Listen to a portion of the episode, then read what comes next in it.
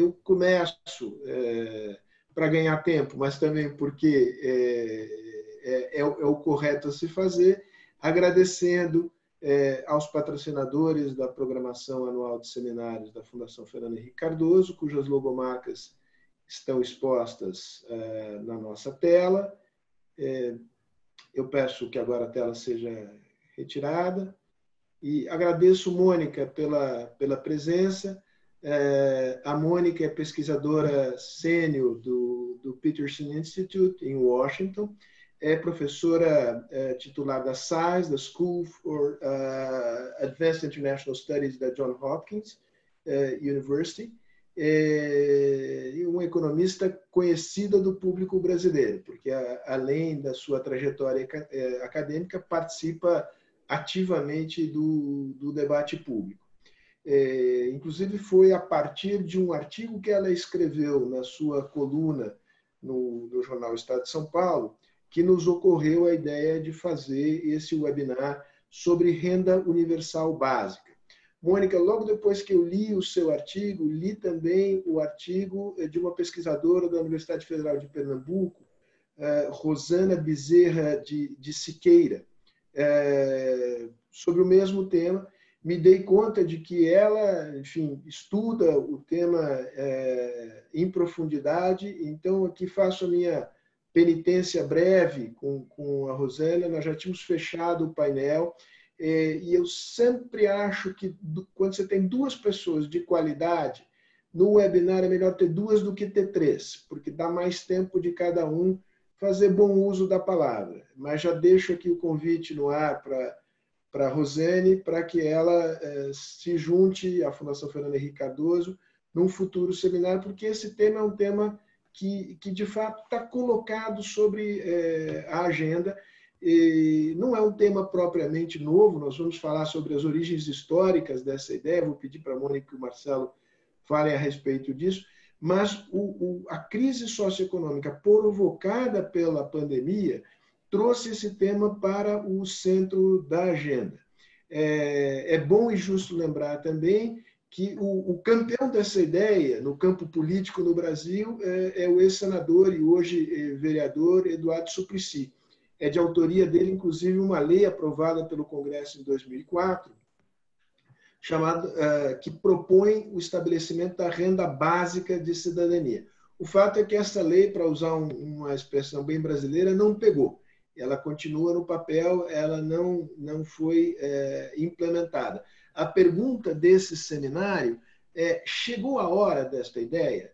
Apresento brevemente o Marcelo. Marcelo foi professor é, de economia da UNB, pesquisador do IPE, e hoje você é visiting professor em Princeton, não é isso, Marcelo? É isso, é. Isso mesmo. Isso. E um grande especialista em políticas sociais, temas de pobreza e desigualdade. Então, como nós combinamos aqui, eu vou pedir que vocês façam breves intervenções iniciais de cinco minutos cada qual, com alguma flexibilidade, para a gente colocar a bola em jogo e depois eu vou fazendo perguntas, vou recebendo perguntas do público e vou transmitindo uh, as perguntas dos, do público para vocês. Mônica, é, eu queria que você é, nos falasse rapidamente é, qual é a ideia da renda universal básica, quando ela surgiu e o que a diferencia é, das, das, dos outros programas de transferência de renda já implantados em grande parte do mundo. E, em terceiro lugar, por que agora? Deixa eu começar pela, acho que é a segunda parte da sua pergunta, porque a renda básica, ela na verdade tem uma história muito interessante. É, a ideia e, inclusive, um experimento com a renda básica remontam ao final do século XVIII, então, em 1795, em Spinhamland, na Inglaterra, é, se fez um experimento com a renda básica, na verdade, um experimento que acabou sendo um experimento de renda básica. Isso foi precisamente durante as guerras napoleônicas, porque havia lá os trabalhadores rurais que estavam, pelas questões todas de embargo é, que estavam ocorrendo naquela época, os preços dos grãos haviam disparado o, o, o, preço da comida, portanto, de um modo geral, é, tinha ficado muito, muito elevado. as pessoas estavam morrendo de fome, não tinham como comprar comida, e aí os magistrados nessa, dessa região resolveram, decidiram implantar um, uma espécie de renda básica que durou mais ou menos de 1795 até 1830 e poucos. Lá para 1830 e poucos, começou, começaram a aparecer várias críticas. É, primeiro, do Thomas Malthus, que dizia que ah, essa, esse experimento vai dar errado, vai gerar superpopulação e a comida vai acabar. Era um argumento assim. E depois o Davi Ricardo, que argumentava que isso não, não pode, isso daí vai criar uma armadilha de pobreza, porque pessoas que recebem essa renda vão preferir não trabalhar, aquele velho argumento que a gente conhece sobre programas sociais, vão preferir não trabalhar e isso vai acabar criando uma armadilha de pobreza. E depois o programa terminou. Mas é interessante ter esse contexto histórico na cabeça para ver desde quando essa ideia vem. Né? Então, é, é, uma, é de fato uma ideia bastante antiga, já teve um experimento. Depois desse, teve outros é, em outros países, teve um experimento recente da Finlândia, com resultados mistos. Mas acho que o, a experiência da Finlândia é difícil de tratar por ser a Finlândia, né, um país rico, então é, é mais complicado. E assim, no contexto atual, a renda básica, que já estava, na verdade, no debate, a gente já estava vendo isso, isso colocado em discussão dentro de toda a discussão sobre desigualdade no mundo, por que, que as políticas públicas estavam falhando em reduzir desigualdade, por que, que os estados de bem-estar social europeus não estavam dando conta do aumento de desigualdade que estava se observando em vários países, por que, que aqui nos Estados Unidos, onde não há realmente um estado de bem-estar social, era preciso pensar em alguma coisa que resolvesse ou que atenuasse o problema da desigualdade. E aí, dentro de tudo isso, junto com a questão, com os, com os debates sobre automação, mudanças nas relações de trabalho e tal, a renda básica é, ressurgiu e estava ganhando bastante força assim entre é, correntes diversas de, de pensamento, todo mundo mais ou menos convergindo de que talvez essa fosse uma maneira ou uma solução para se enfrentar o problema de desigualdade e de acesso né, das, das pessoas a determinadas oportunidades. E aí veio a epidemia. E aí, quando veio a, quando veio a epidemia, esse tema ficou ainda mais visível, porque Evidentemente, nesse ambiente que a gente está agora, de quarentenas, lockdowns, é, enfim, dessa situação em que você tem que reduzir a circulação das pessoas, tem em vários países, isso vai de país rico a país é, menos desenvolvido, é, tem uma parcela da população que não tem como não circular, né? que são as, aquelas pessoas que precisam sair para trabalhar e ganhar aquele dinheiro naquele dia para poder botar comida na mesa. Então, isso começou a aparecer de, to de todos os lados e a discussão, na verdade, está sendo feita em meio a vários experimentos. Então, aqui nos Estados Unidos tem um experimento muito limitado, tem um, um, uma distribuição de cheques para todos, mas é, em princípio, uma distribuição só, a ver se isso daí vai virar algo de prazo mais longo, né? No momento não é, é só é só um cheque no valor de 1.200 dólares para cada household, né? Para cada unidade familiar.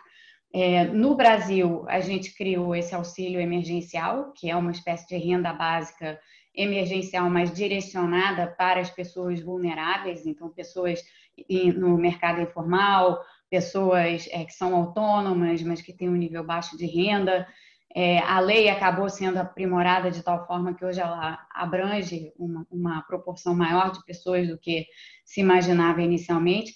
E tem outros países da América Latina que estão fazendo coisas parecidas. O Chile está pensando em fazer uma, uma espécie de auxílio emergencial. O Equador fez é, um, um, auxílio emergencial é, cujo valor é, o Equador sendo uma economia dolarizada, são 60 dólares por mês, é, por um prazo aí de mais ou menos três a seis meses. No caso brasileiro, o prazo é de três meses, mas são três meses prorrogáveis. Então, esses experimentos estão todos acontecendo e vai ser interessante a gente ver é, em que medida esses experimentos vão se tornar programas permanentes ou seja, vão ser simplesmente programas transitórios. só para terminar essas, essas observações iniciais, em termos do que, como a renda básica difere de outros tipos de programa social, a, a principal diferença é que ela é um, ele é um, esse é um benefício não condicional. Então, as pessoas recebem a renda sem precisar de nenhum tipo de contrapartida. Então, é diferente do Bolsa Família, em que há condicionalidades atreladas ao benefício e, e portanto, é, é como a gente chama um programa condicional de transferência de renda. A renda básica não. A renda básica é um programa incondicional de transferência, transferência de renda.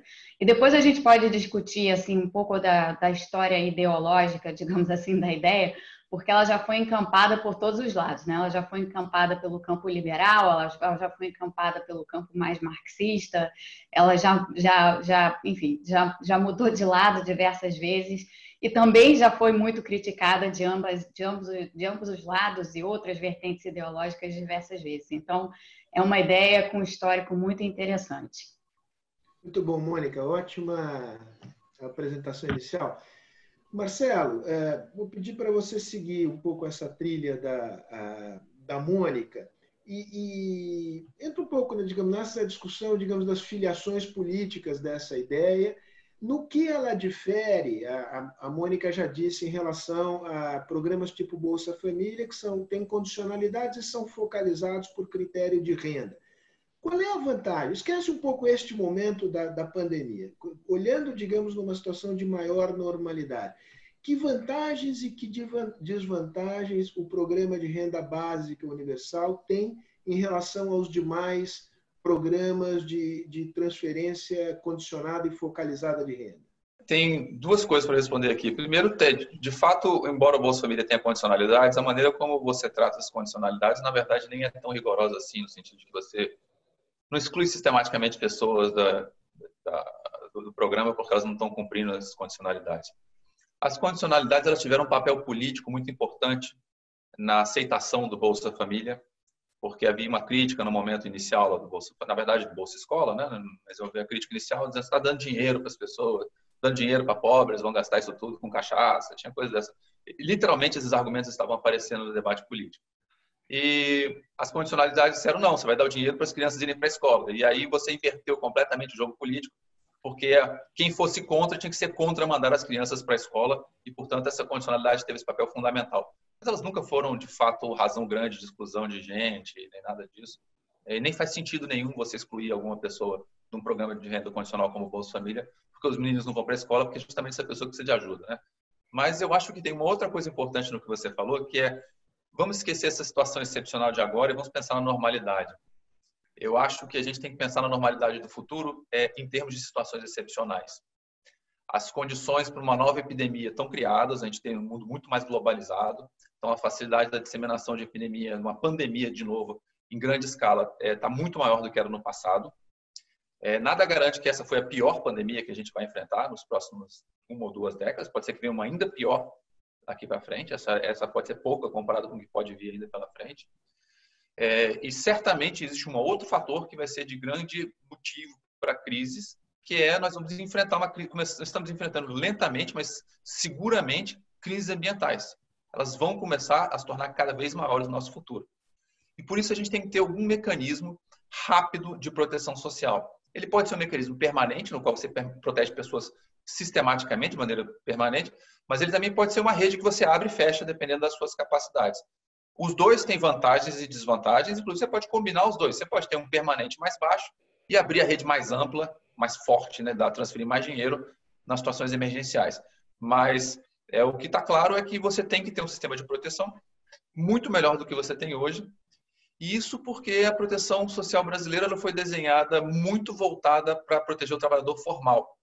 Até o, o surgimento do Bolsa Escola, Bolsa Família, a, quase toda a proteção era só para o trabalhador formal, inclusive para a saúde, antes do SUS, etc. Depois disso, não, ela foi expandida em outras áreas, como educação, saúde, teve expansões grandes que cobriram uma parte muito grande da população, as transferências de renda, não. É, mas elas transferências de renda só no Bolsa Família foram cobrir, vamos dizer assim, os 20% mais pobres da população. Aí você tem extremos realmente, relativamente bem cobertos no Brasil. Tem os 20% mais ricos, estão relativamente bem cobertos pelas leis trabalhistas, etc. que por mais que tenham sido afetadas aí por reformas trabalhistas, ainda cobrem uma parte grande da população. Você tem os 20% mais pobres, que são bem menos cobertos, mas são cobertos pelos programas de assistência. Você tem um buraco gigantesco aí de pelo menos, talvez, uns 30%, 40% da sua população que estão oscilando quase sem proteção ou com pouquíssima proteção, eventualmente e saindo. Tem que ter um plano para proteger essas pessoas. Eu não quero entrar aqui na discussão ainda de quais são os critérios para definir o, o nível do benefício, o valor do benefício.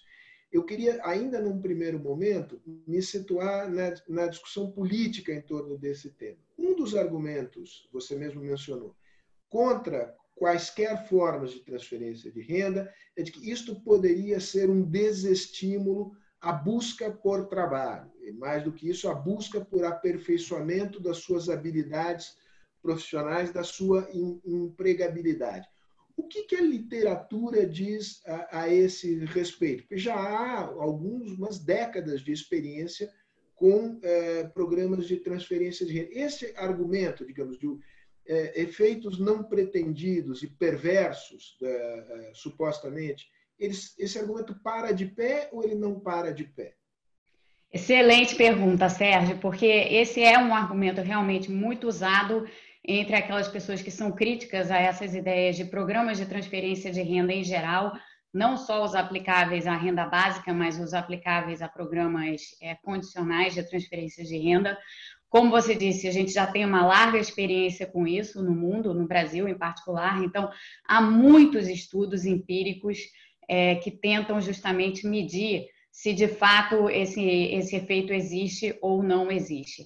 E a conclusão dessa literatura, que é vasta, é, é uma literatura bem extensa, é, tanto em revistas acadêmicas, quanto em trabalhos feitos pelo Banco Mundial, pelo pelo BID, é, pelo próprio FMI, é, o, a conclusão é ambígua, ou seja, há casos em que talvez isso aconteça, mas no geral não há nenhuma evidência é, forte ou muito sugestiva de que de fato o, programas de, de transferência de renda geram esse tipo de efeito perverso. Não, não há, não há nenhuma conclusão definitiva que, de, que responda essa pergunta no definitivo, que diga que isso daí é verdade.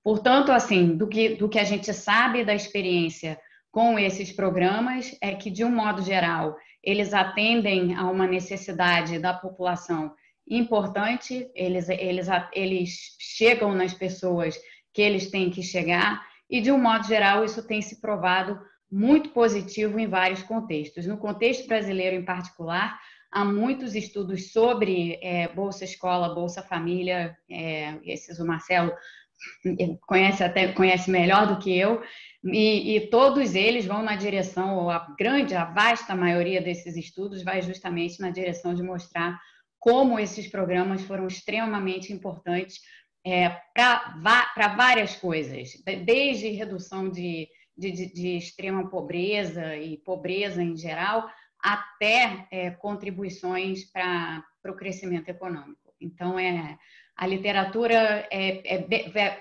vai bem mais no sentido de mostrar como esses programas são importantes e como eles ajudam, do que de sustentar a tese de que, olha, esses programas tendem a criar uma espécie de armadilha de pobreza, porque as pessoas ficam com desincentivo a trabalhar. E só para adicionar um ponto a essa discussão, eu estava lendo hoje de manhã, não é um artigo científico, mas era um artigo de opinião no, no New York Times, escrito, na verdade, por um, por um psiquiatra sobre os, os efeitos colaterais, assim, mentais dessa, desse, dessa, desse nosso período de quarentena, onde há, há, até uma discussão da literatura é, nessa área sobre isso, mas dizendo essencialmente o seguinte: as pessoas não gostam de ficar no ócio, é, o ócio é, é uma coisa que causa muita ansiedade, então havia lá nesse artigo dicas para que as pessoas que hoje estão impossibilitadas de trabalhar procurem uma forma qualquer de fazer alguma coisa, ainda que seja não remunerada.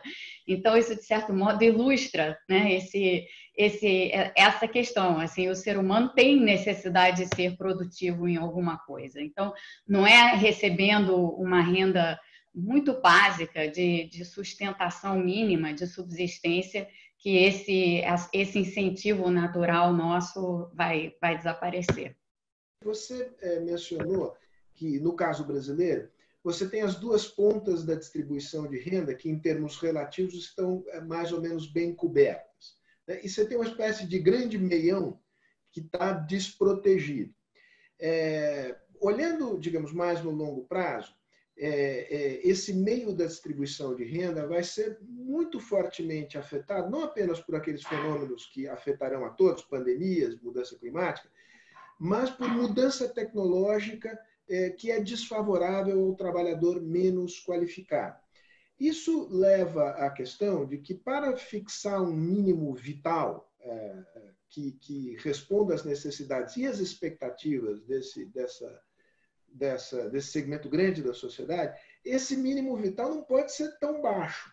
Se ele for muito baixo, de fato, é apenas uma renda de subsistência que provocará uma enorme, melhor que nada, mas ficará muito aquém das expectativas de quem é, dela precisará no futuro.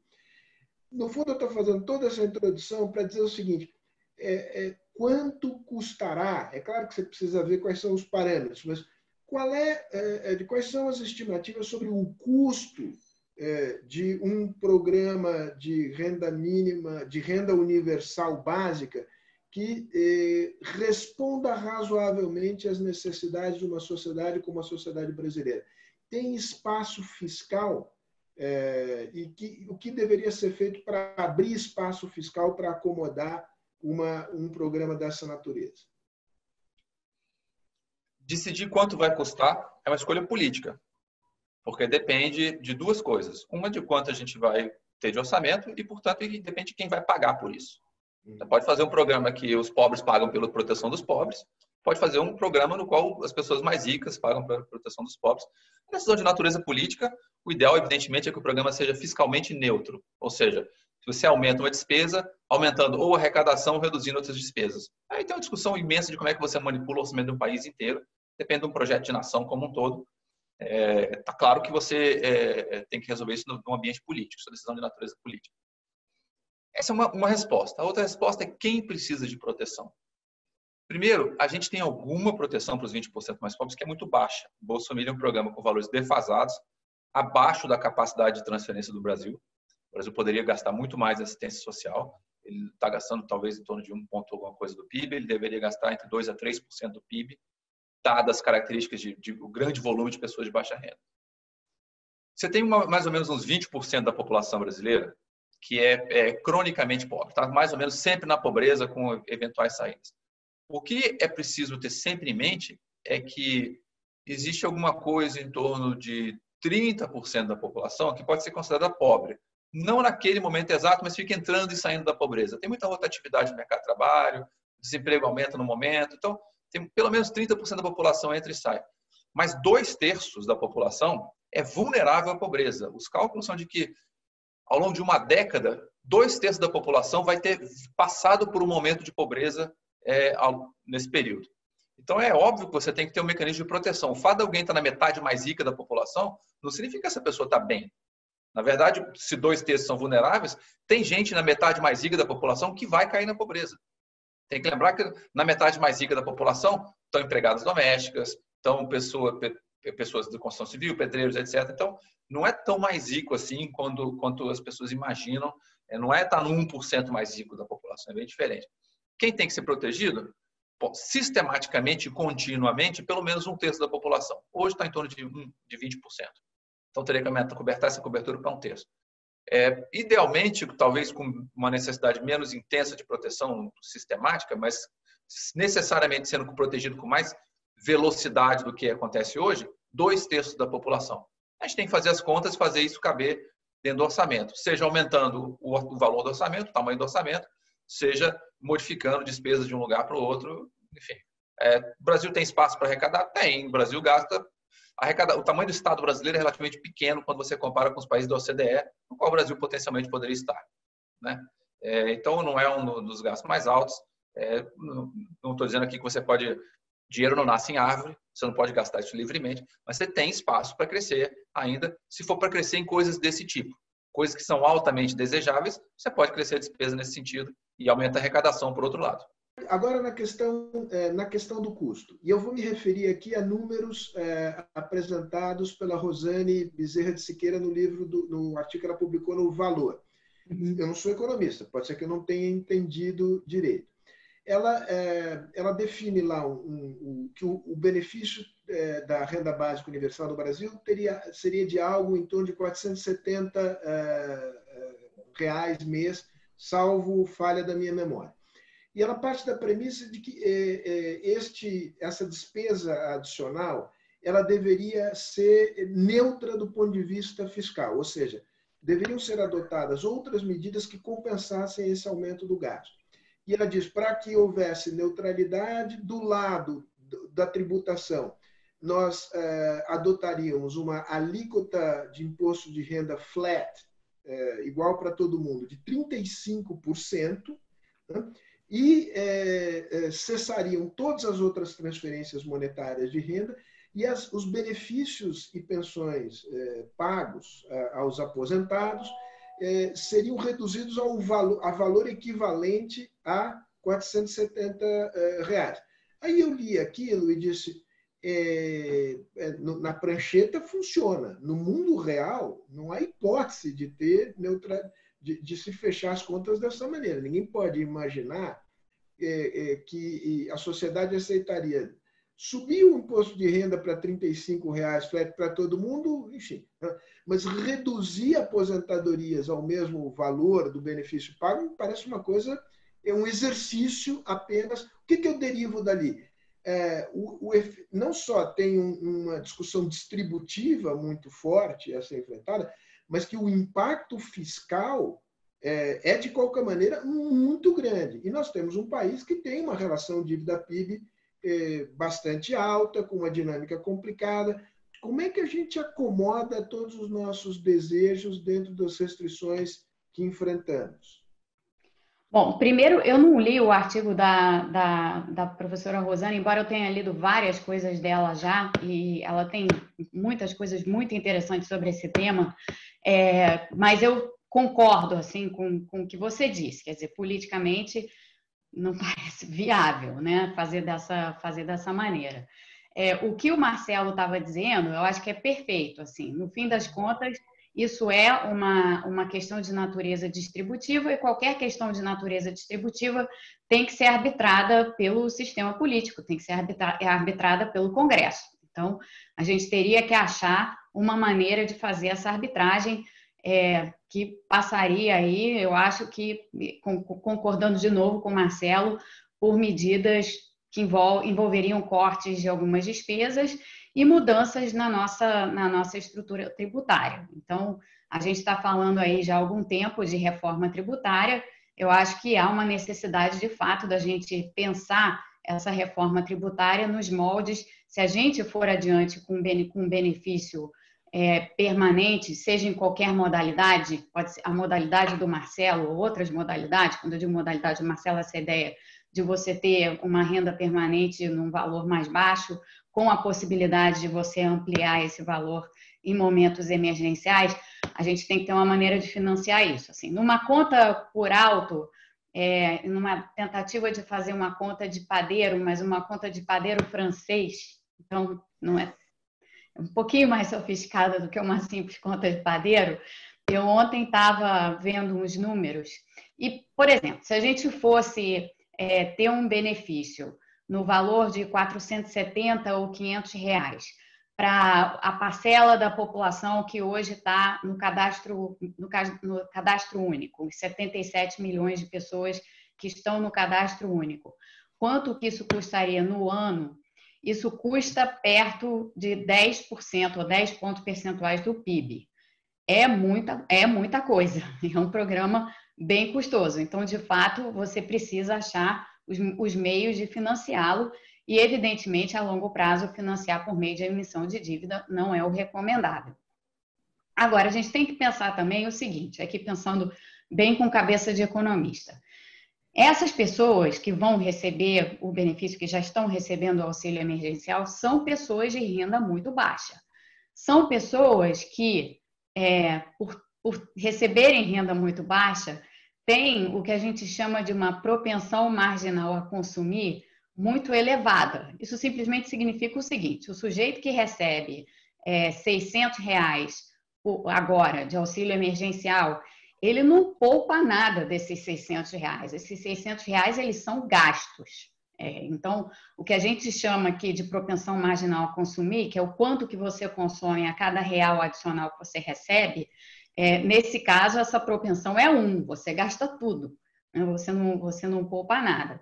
Então, a minha conta de padeiro francês faz o seguinte: eu peguei lá as alíquotas de ICMS para diferentes é, categorias de consumo, então, para alimentação, para o que as pessoas precisam, né, em termos de, de consumo básico.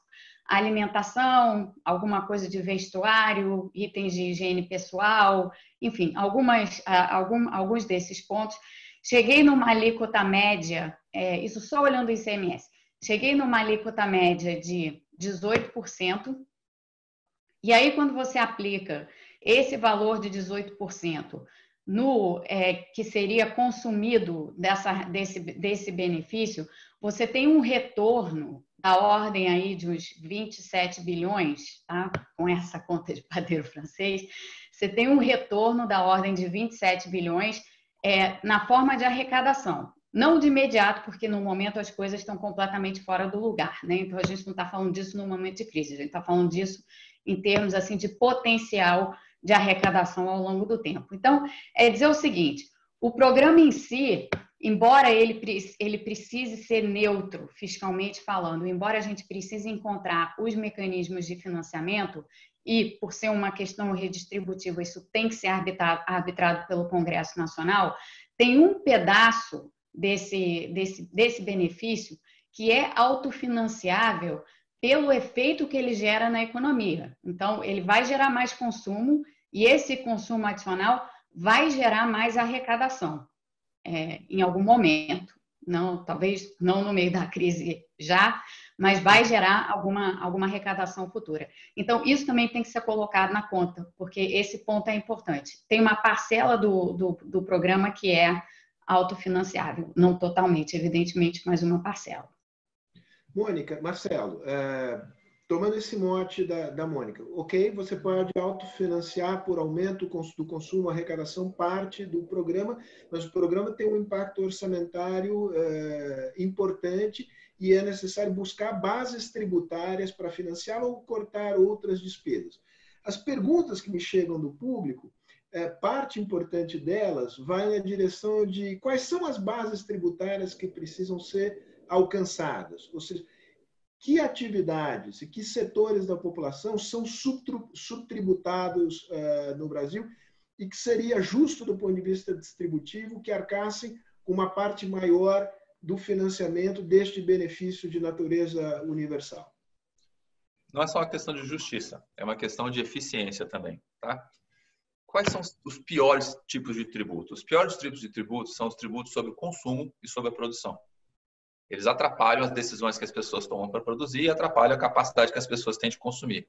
Os melhores tributos são os tributos sobre renda e patrimônio, é, que é exatamente o contrário do que a gente tem no Brasil hoje. Né? A maior parte da nossa tributação é ICMS, etc., e a menor parte da nossa tributação é imposto de renda da pessoa física. O ideal, isso, é faz uma pirâmide, uma pirâmide na base larga, a maior parte do, do tributo são consumos. No topo dessa pirâmide, que é estreitinho, você tem imposto de renda. O ideal é que essa pirâmide fosse invertida, como por exemplo é nos Estados Unidos. A maior parte da tributação é sobre a renda e patrimônio. Né? Os Estados Unidos financia quase todo o sistema educacional só com IPTU, é, é primário e secundário. O ideal seria o contrário, então, a maior parte fosse tributação sobre renda e patrimônio, a menor parte foi sobre, seria sobre o consumo. Isso tem, teria o valor, teria o efeito equivalente a você ter um programa de renda básica. Porque se, hoje você está pagando alguma coisa em torno de tributo sobre consumo, depende de como você calcula, as pessoas vão pagar alguma coisa em torno de entre 15% e 23%, 25%, vamos arredondar de 15% para 25%. 15% por 25% do, daquilo que elas consomem, elas estão pagando em impostos. Se você inverter, jogar esses impostos todos para imposto de renda e, e, e imposto sobre patrimônios, é o equivalente a dar um aumento de 15% a 20% de renda para as pessoas que consomem, que são as pessoas mais pobres, consomem 100%. A Mônica colocou, as pessoas consomem 100% da sua renda, seria equivalente a dar um aumento de 15%, 20%, 25% da renda dessas pessoas. Seria mais ou menos, teria o um efeito equivalente a você ter um, um programa, programa de renda básica. Ninguém está pensando em zerar isso daí, isso depende da reforma tributária para ICMS. Qualquer programa que seja implementado tem que ser realista, né? até porque tem razões constitucionais, você não pode quebrar, por exemplo, você não pode eliminar todos os demais programas é, já existentes no Brasil para substituir ele por um programa de renda básica, que a Constituição não permite você, por exemplo, parar de pagar Previdência. Ou se você fizer isso, você colapsa o sistema previdenciário da noite para o dia. Você teria que ter uma reforma simultânea, previdenciária, tributária, etc. Que não é realista pensar que isso vai acontecer do ponto de vista político. Então, é importantíssimo a gente ter exercícios para calcular onde a gente pode ir, mas o mais importante é a gente mais ou menos tentar usar, na medida do possível, a estrutura existente, melhorando ela um pouco. O caso é, a gente precisa de uma reforma tributária, a gente tem que começar ela para resolver os problemas graves que o ICMS tem, e o ISS também tem, mas o ICMS é o mais importante. Uma vez que isso seja resolvido, a gente inverte a pirâmide tributária, começando a compensar cada vez mais por imposto de renda, é, usar o imposto de renda para compensar as perdas de arrecadação que você vai ter à medida que você for reduzindo tributos em outras áreas. Isso é uma etapa importante dessa grande virada tributária que vai ter efeito sobre a renda das pessoas mais, mais pobres também. Vamos aterrissar aqui no mundo, no mundo real. Quem fez essa passagem, não é que nós não estivéssemos no mundo real, mas digamos, chegamos mais rente do mundo real a partir dessa intervenção é, é, do Marcelo, que mostra que no Brasil é, não é da noite para o dia. Aliás, não é em nenhum lugar do mundo que se implanta uma, um programa desse tamanho, é, zerando o passado e começando o futuro a partir do zero. Né? Então, Mônica, eu te pediria para você é, responder a duas questões, nessa linha, digamos, gradual incrementalista. No curtíssimo prazo, o que é possível fazer é, no, do ponto de vista de dar mais renda para as pessoas para atravessar a pandemia. Porque é, senão não tem longo prazo. Né? Se nós não atravessarmos o curto prazo, vamos chegar tão esfolados no longo prazo é, que muita coisa se perdeu ao longo do caminho. E olhando mais para frente, como é que é possível, é, pouco a pouco, ir melhorando a estrutura da tributação e do gasto com essas preocupações que eu acho que elas não, é, elas não eram inexistentes, mas elas ganharam tintas mais fortes. É, e tem a ver não só com mudança tecnológica, mas com riscos sistêmicos e catastróficos que estão presentes no mundo e que atingem de maneira mais aguda sociedades mais vulneráveis como a nossa. Olha, Sérgio, eu acho que a gente já caminhou, pelo menos no curto prazo, a gente já deu um passo importante, né? Porque a própria criação do auxílio emergencial, da forma como ela veio no Brasil, e foi surpreendente a forma como ela veio no Brasil, porque havia, foi, foi fruto de um esforço entre a sociedade civil, pessoas que estavam muito engajadas nesse, nesse tema da criação de um auxílio emergencial, de uma renda básica emergencial. O Congresso é, aceitou essa pauta, formulou um projeto de lei, votou esse projeto de lei em tempo extraordinário, teve aprovação por unanimidade, isso daí foi feito de forma muito, muito, muito rápida. Foi, foi realmente comparado com o, quando você olha ao redor e vê o que outros países fizeram e a forma como o Brasil fez, nisso o Brasil se saiu muito bem. Então, no curto prazo, a gente já tem uma, uma maneira de, de enfrentar esses, esse, esse quadro que, para essas pessoas é, em situação de vulnerabilidade, é realmente catastrófico. Um dos problemas que a gente tem, é, tem alguns, mas o mais, mais importante deles é que a gente, essa, o nosso auxílio emergencial ele é um auxílio por três meses, são prorrogáveis esses três meses, mas são três meses. E a gente já sabe, quer dizer, olhando é, para o quadro dessa epidemia, do que a gente sabe a respeito dela até agora, e levando em consideração o que a gente tem escutado dos infectologistas, dos virologistas e das pessoas que estão na linha de frente da pesquisa a respeito da, da, da epidemia, a gente sabe que, na verdade, a gente vai estar convivendo com esse vírus por muito tempo, tendo ou não conseguido chegar rapidamente à formulação de uma vacina.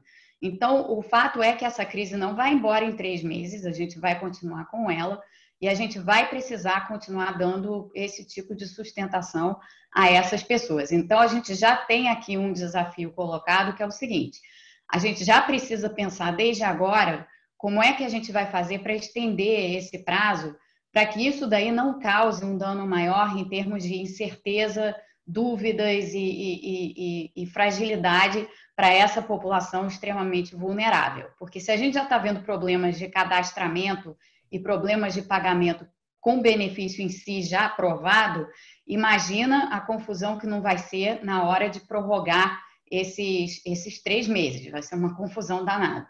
Então, seria melhor que a gente já fizesse uma alteração é, por lei complementar nesse prazo e estendesse esse prazo logo de uma vez para, digamos assim, um mínimo de seis meses é, de imediato, dado que a gente sabe sobre a duração dessa crise.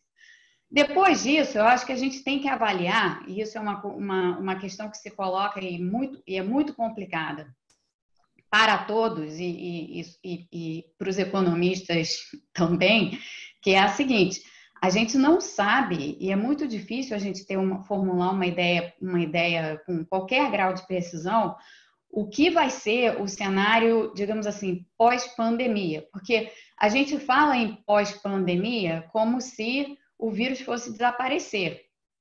Mas o vírus não vai desaparecer, porque mesmo que a gente tenha uma vacina, é, a gente sabe como é, como é que são essas, essas questões, né? Tem artigos e artigos saindo sobre isso. Então, a gente sabe que, mesmo tendo uma vacina, tem problemas de produção da vacina, distribuição da vacina é, para o mundo inteiro, sem contar, isso tudo supondo que existe, existe real imunidade a, esse vírus e tal. Então, a gente está partindo desse pressuposto. É, há problemas geopolíticos na questão da vacina, a gente já está vendo aí uma corrida pela vacina por parte de laboratórios é, chineses e laboratórios em outras partes do mundo. Então, assim, há várias situações complicadas no entorno da vacina que sugerem que, na verdade, a nossa nova realidade é uma nova realidade com vírus.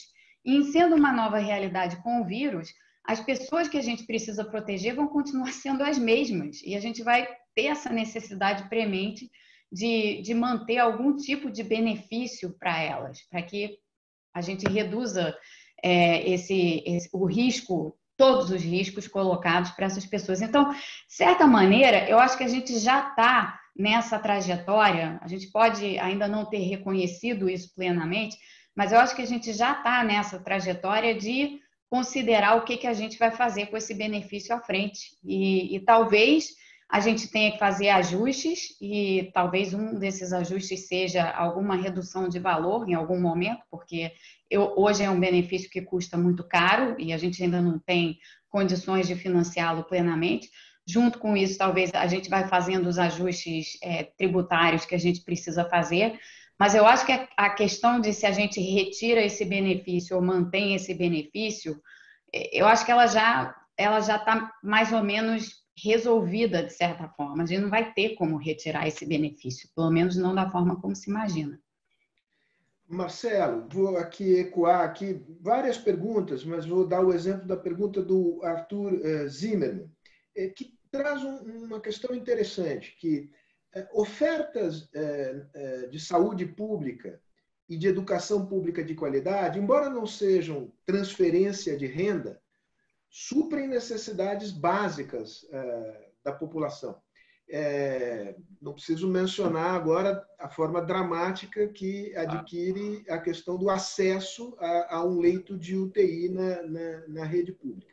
Quando a gente olha neste cenário que foi pintado, muito bem pintado pela, pela, pela Mônica, em que a, a pandemia, de alguma maneira, se prolonga, ela, ela ganha, ela sai do agudo e entra no crônico, e um conjunto de outras pressões é, por mais gasto público é, se colocam também, na área da saúde, na área da educação.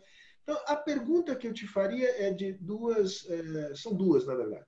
Uma, olhando o longo prazo, você acha que esta, este, esta pandemia, ao acelerar determinadas tendências pré-existentes, é, é uma espécie de divisor de águas, assim como, é, vou exagerar um minutinho aqui, a, a, a, a crise de 29 e 30 é, foi para a história do capitalismo ou, ou é um exagero dizer isso?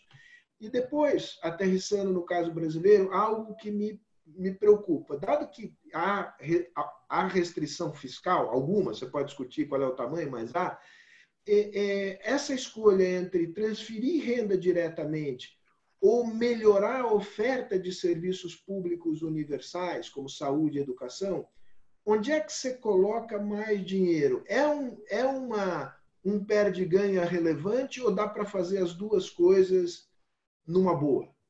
Essa pergunta só pode ter uma resposta. É, se existe um limite orçamentário, vai sempre existir, você pode aumentar ele, mas também tem um limite para quanto você pode aumentar. Em algum momento você vai ter que fazer escolhas. Então você sempre vai ter que fazer escolhas.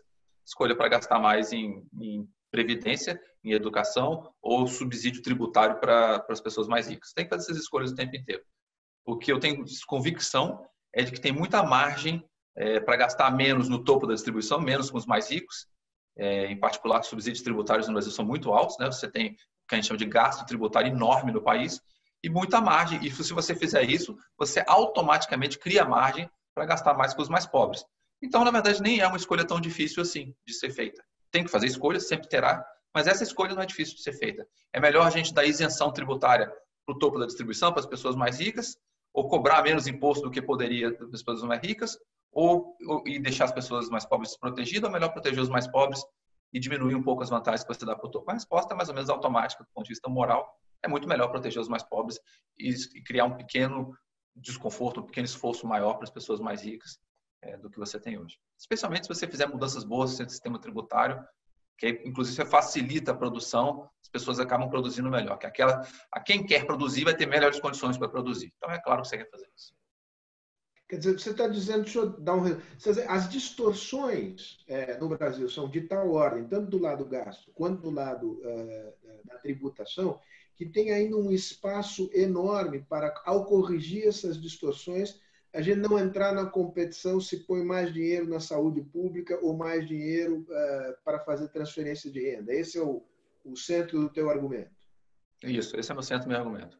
Tá.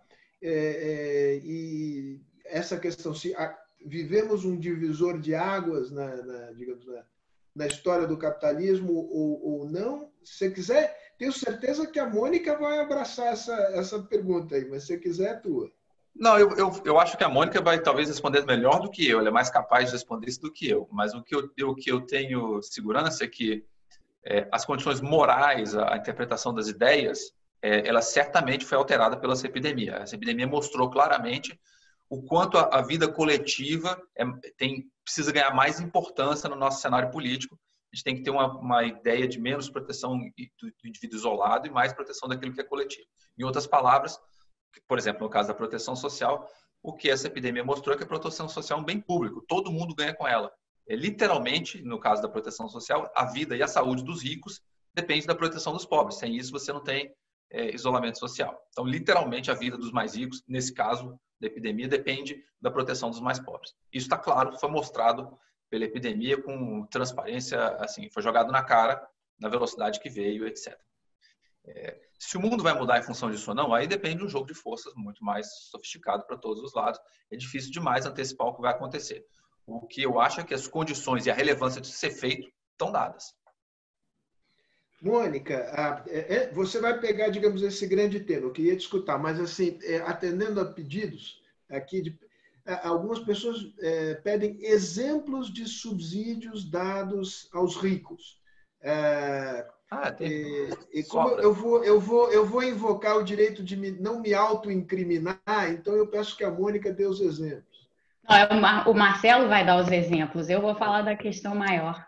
É. Então, então, agora, eu, eu, até, eu já tô, começo dizendo, o que eu consigo descontar de despesa com saúde, é, é um absurdo. É. é um absurdo. Eu desconto fisioterapia, terapia. É, é, eu tenho o meu plano, claro, aquilo que o plano não me cobre, eu pago médicos caros e tal. Quem está me subsidiando é o cara que está lá na fila do SUS e tal. Eu, individualmente, me beneficio? Me beneficio. É, agora, que é um absurdo, é um absurdo. Sim. Essas são, um, essas são um dos exemplos Existem muitos outros. Você teve, no caso clássico aí, da, você subsidiou pesada, eliminou, né, aliviou folha, etc., de, de setores específicos da indústria, etc., que custou uma fortuna para o país, custou caro. é, teve um impacto grande sobre uma série de coisas. Tem razões para se fazer isso em algumas circunstâncias.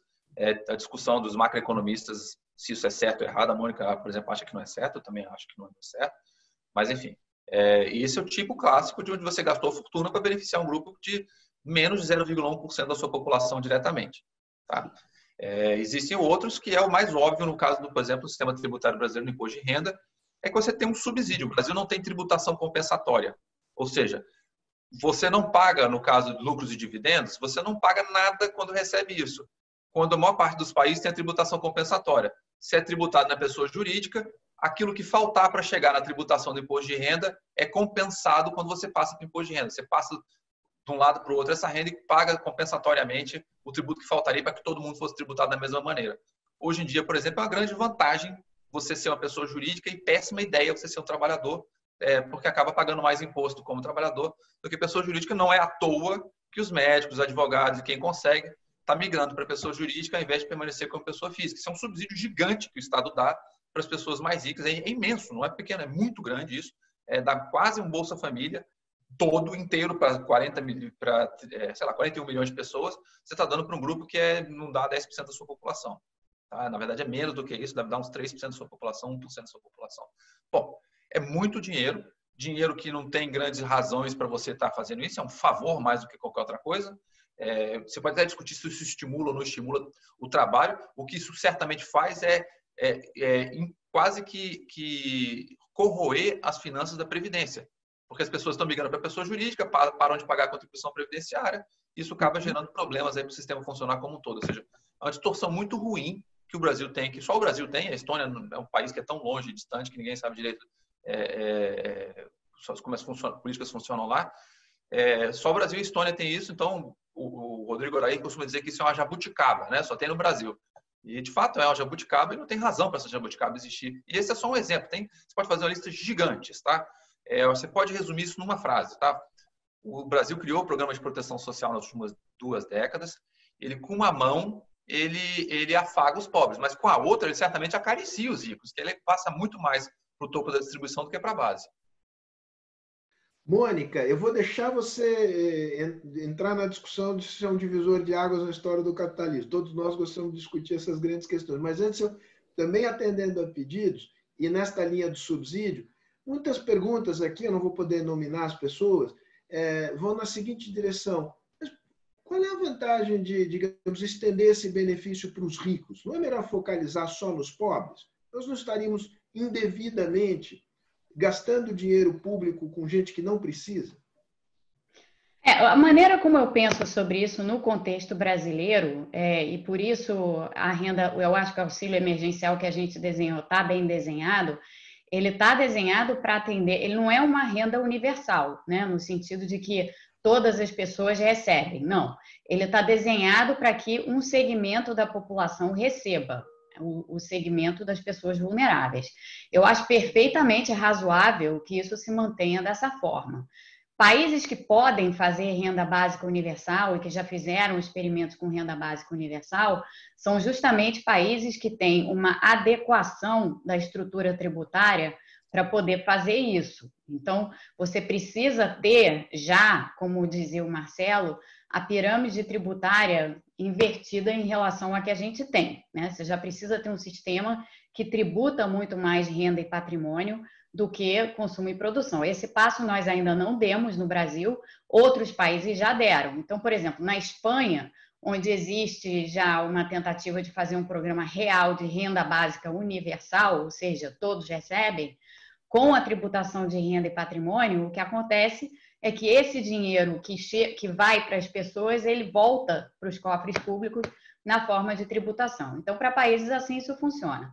No nosso caso, eu acho, como eu disse, perfeitamente razoável que a gente fique na questão dos, dos vulneráveis, que já são, como dizia o Marcelo, extremamente representativos, né? Porque ele está falando de, de mais ou menos dois terços da população. Então, eu acho que no nosso caso é por aí que a gente tem que, por esse caminho que nós temos que ir. Para cada país, uma solução. É, essencialmente, essa é a mensagem.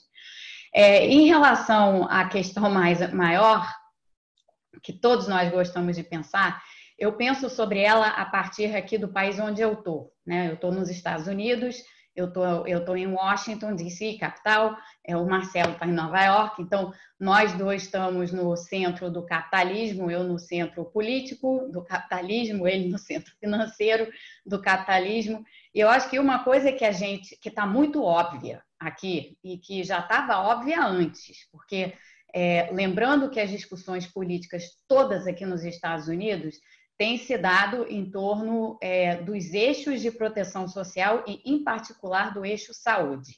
Né? Então, quando a gente viu as eleições é, de meio de mandato aqui, onde houve a recuperação da, da Câmara pelos democratas, essa re recuperação da Câmara se deu justamente por causa da discussão sobre saúde e sobre a preocupação da população em geral com a falta de acesso à saúde, porque o sistema aqui é inteiramente privatizado. O que essa epidemia está deixando em muita evidência, e o Marcelo falou de proteção social como bem público, mas evidentemente a gente sabe que saúde é outro bem público, é a necessidade de que os países tenham, é, no mínimo, algum tipo de rede pública para atender a população, porque funcionar tudo no privado tem um ônus é, enorme e, e tem um, um, um, problema de exclusão fenomenal. É, e isso está acontecendo claramente aqui nos Estados Unidos. A gente já está vendo aqui, por exemplo, é, histórias e mais histórias de pessoas que são internadas, acabam tendo que ser internadas.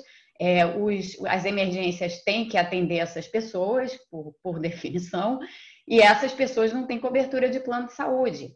Aí essas pessoas, quando saem dos hospitais, recebem uma conta estratosférica e o que, que as pessoas fazem? Não pagam, porque elas não têm condições de pagar. E isso daí gera uma pressão imensa no sistema hospitalar. Então, para dar um exemplo, a Universidade de Johns Hopkins, que é, é, o centro de excelência em medicina aqui, e tem vários hospitais, inclusive vários hospitais aqui na região onde eu moro, é, os hospitais estão todos com, com, com problema de caixa imenso, justamente por causa disso, dessas contas inadimplentes. Então, você esse, esse sistema de saúde privado, no momento de crise de saúde pública, ele é prejudicial para todos, ele é prejudicial para a população, ele é prejudicial para, para o próprio sistema hospitalar, ele acaba sendo prejudicial para a economia. O PIB americano que encolheu no primeiro trimestre, uma parte relevante do encolhimento veio justamente da área de saúde, o que parece um contrassenso, né? mas foi o que aconteceu. Então, eu acho que, assim, olhando para essas questões de bens públicos, proteção social e saúde, é, a discussão do capitalismo, se ela necessariamente vai ter que se reencaixar nesses termos. E a gente sabe que o capitalismo é perfeitamente compatível com sistemas de proteção social, saúde e, e proteção social mais, mais amplamente entendida, isso é perfeitamente consistente. Assim, a gente não tem por que separar uma coisa da outra. Então, eu vejo sim uma, um, um debate muito maior em termos do que, que é um capitalismo mais justo, digamos assim, centrado exatamente nessas questões de bens públicos que precisam ser é, melhor elaboradas onde elas não estão bem elaboradas. E elas não estão bem elaboradas aqui nos Estados Unidos e não estão bem elaboradas no Brasil, apesar da gente ter o SUS, mas um SUS subfinanciado, como a gente sabe, e uma rede de proteção social que existe, mas foi esgarçada ao longo dos anos. Marcelo e Mônica, a gente está.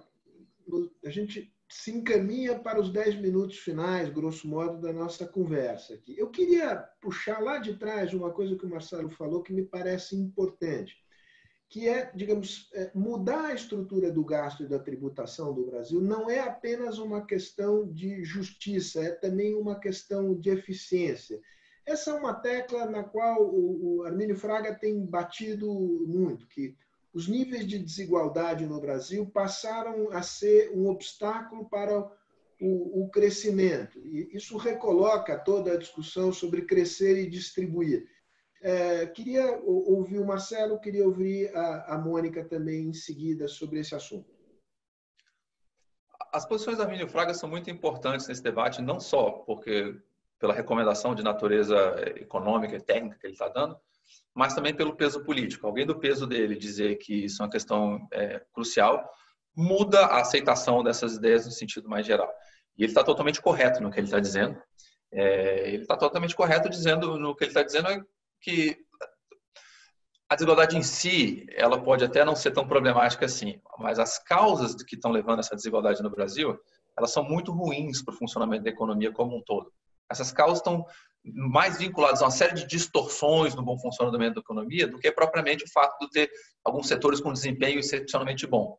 Você tem que tentar filtrar uma coisa da outra. É, aquele, aquela desigualdade que é resultado de um excelente desempenho de algumas pessoas, por exemplo, ela tem que ser mais ou menos tolerada e protegida, porque isso acaba sendo tendo impactos positivos para outras pessoas. Mas existe uma parte muito grande da desigualdade brasileira é, que é resultado puro e simples de vantagens de apropriação do Estado, de manipulação de regras, é, de obtenção de algum tipo de ganho por meio de lobby político, etc. E esse tipo é ruim para o desempenho da economia. Na verdade, acaba sendo um mecanismo de, abre aspas, proteção contra aquilo que você quer, na verdade, fazer que, que funcione bem, que é, é se tem uma coisa boa no, no, no sistema capitalista, essa produção é, por competição o tempo inteiro. E uma parte grande da desigualdade brasileira é, na verdade, resultado de proteções, de, de algum mecanismo de captura de vantagens que não seriam desejáveis. São ineficientes do ponto de vista econômico, né? É, exatamente. Eu concordo, concordo em gênero, número e grau com, com o que o Marcelo disse. Quer dizer, a gente tem essas, essas práticas nossas são, são práticas que geram distorções, e ao gerar distorções, são práticas que inevitavelmente afetam o crescimento, afetam produtividade, afetam, enfim, todas as variáveis que a gente sabe serem necessárias para que a economia tenha dinamismo. Eu diria até mais, eu acho que uma, uma das razões é, que a gente viu a nossa economia perder dinamismo, porque era isso que a gente estava observando, né? É, nos, últimos, nos últimos anos. Claro, a gente teve a recessão forte em 2015, 2016, mas desde então a gente praticamente não cresceu, a gente cresceu a uma taxa muito baixa é, em 2017, 2018, 2019, e eu acho que isso daí é um, já era um reflexo, e eu já vinha falando sobre isso, um reflexo de uma perda de dinamismo que tem causas variadas, mas uma causa, uma dessas causas é, são, tem a ver justamente com essas distorções causadas ou, ou fomentadas por essa nossa maneira de, de gerar desigualdades dentro do sistema econômico brasileiro. Então, a gente tem que achar uma maneira de. E não é, não é tão difícil assim, claro que tem é, um, um quadro político por trás de negociação possivelmente complicado, mas a gente sabe identificar quais são essas distorções e no que, que a gente tem que mexer. Então, é, é, é, é de novo, eu concordo plenamente com, esse, com a, com, a, visão do Marcelo, com o posicionamento do Armínio é, a esse respeito, e, e, no caso brasileiro isso é muito evidente. A gente tem, é, em termos de literatura acadêmica, aí não diretamente focada no Brasil, mas mais geral, a gente tem na literatura acadêmica evidências de que desigualdade, certo, determinados tipos de desigualdade, como o Marcelo dizia, geram gargalos para o crescimento econômico. Isso é algo que já está conosco há algum tempo. É uma, é uma, é uma digamos assim, um, um fato estabelecido empiricamente. Então, muitas das recomendações que a gente hoje vê do Banco Mundial, do FMI, assim, houve uma mudança. Eu trabalhei no FMI, houve uma mudança enorme dentro do FMI em termos de posicionamento a respeito de políticas macroeconômicas é, que não que não venham na direção de tornar essas, essas distorções maiores, mas sim de removê-las. Daí a discussão toda sobre é, programas que sejam inclusivos, programas que respeitem é, determinados, determinados gastos sociais e, e, e, tudo mais. Houve uma, uma mudança de visão completa dentro do FMI a esse respeito, ocasionada por esses estudos empíricos. Então, é, é isso: desigualdade é um empecilho ao, ao crescimento e ao desenvolvimento do país, sem dúvida. Considerações finais rápidas. É, o tema é o mesmo, o foco é que é um pouquinho mais afunilado. É, a agenda de reformas no Brasil nos últimos anos tem refletido, sobretudo, as preocupações é, com disciplina fiscal, produtividade, eficiência, é, os temas clássicos de uma certa matriz de pensamento.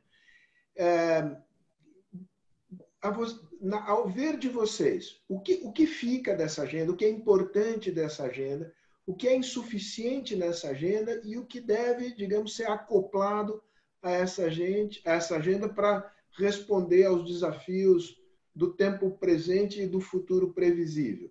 Olha, tem uma lição é, bastante importante que a gente pode aprender com os últimos, talvez, 10 anos da história econômica brasileira. Não existe, não é possível você ter responsabilidade social sem ter responsabilidade fiscal.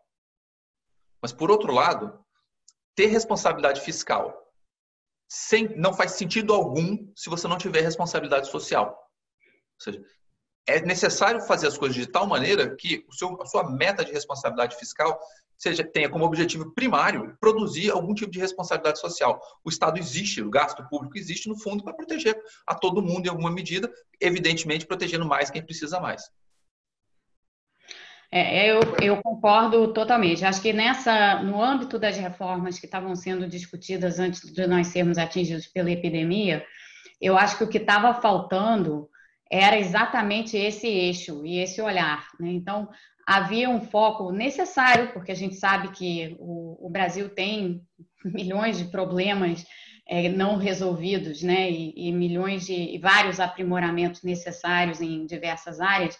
Mas quando a gente falava, quando, quando a gente falava sobre é, reforma tributária, reforma administrativa, PEC emergencial, é, uma porção dessas, dessas, dessas reformas, elas estavam com um olhar muito focado na, na resolução dos problemas fiscais, sem nenhuma consideração para os problemas e para, o esgarçamento já existente das redes de proteção social no Brasil. Então, é, era, eu já via como necessário e estava temendo um pouco que essas reformas fossem adiante da forma como elas haviam sido é, formuladas originalmente, por não conterem esse eixo, porque não são, não são coisas incompatíveis, né? não são incompatíveis, são coisas complementares aqui. A gente falava anteriormente no exemplo aí da renda básica emergencial, como que isso daí volta para a economia em termos de maior arrecadação. Então, assim, tem, tem, tem coisas que você pode fazer é, em termos de proteção social que são perfeitamente compatíveis com responsabilidade fiscal. Elas não são, não são temas separados. Como bem disse o Marcelo, quer dizer, o gasto é um, o gasto, a tributação, todos são instrumentos redistributivos. E a gente tem que pensar de que forma a gente vai fazer é, o, um, um ajuste mais estrutural fiscal nosso, levando em conta os efeitos distributivos e levando em conta o que, que, que, tipo de implicação em termos de proteção social isso tem. Então, eu acho que hoje a gente, com, com tudo que está acontecendo, o que eu posso dizer é o seguinte: a gente tem a oportunidade agora de pensar essas reformas de uma forma mais aprofundada. Então, fazê-las sim, mas fazê-las incluindo esse eixo de proteção social também como um eixo fundamental e diretamente associado ao eixo de responsabilidade fiscal. Terminamos aqui. Mônica, Marcelo, olha, foi um grande prazer. Eu ficaria horas aqui conversando com vocês. E, enfim, agradeço a todos que estiveram, todos e todas que estiveram conosco até agora, olha, mais de 100 pessoas. Obrigado pelas perguntas, não dá para respondê-las uh, todas que me pareceu assim é, particularmente interessante é que a gente conseguiu ao mesmo tempo olhar os aspectos de curto prazo da crise, mas começar a levantar o farol para ver como é que nós vamos sair dessa para melhor, com realismo, sabendo que é difícil, mas sem nos afundarmos aqui nesse período de crise. Então, eu queria agradecer por um milhão de razões e mais por esta a presença e a conversa com vocês. E até a próxima. Cuidem-se. Obrigada. Nova York. E nós aqui Obrigado. também o, o bicho está pegando aqui. É, tá sim. Cuidem-se todos. Tudo, é, um abraço. Um abraço. Tchau. Um abraço.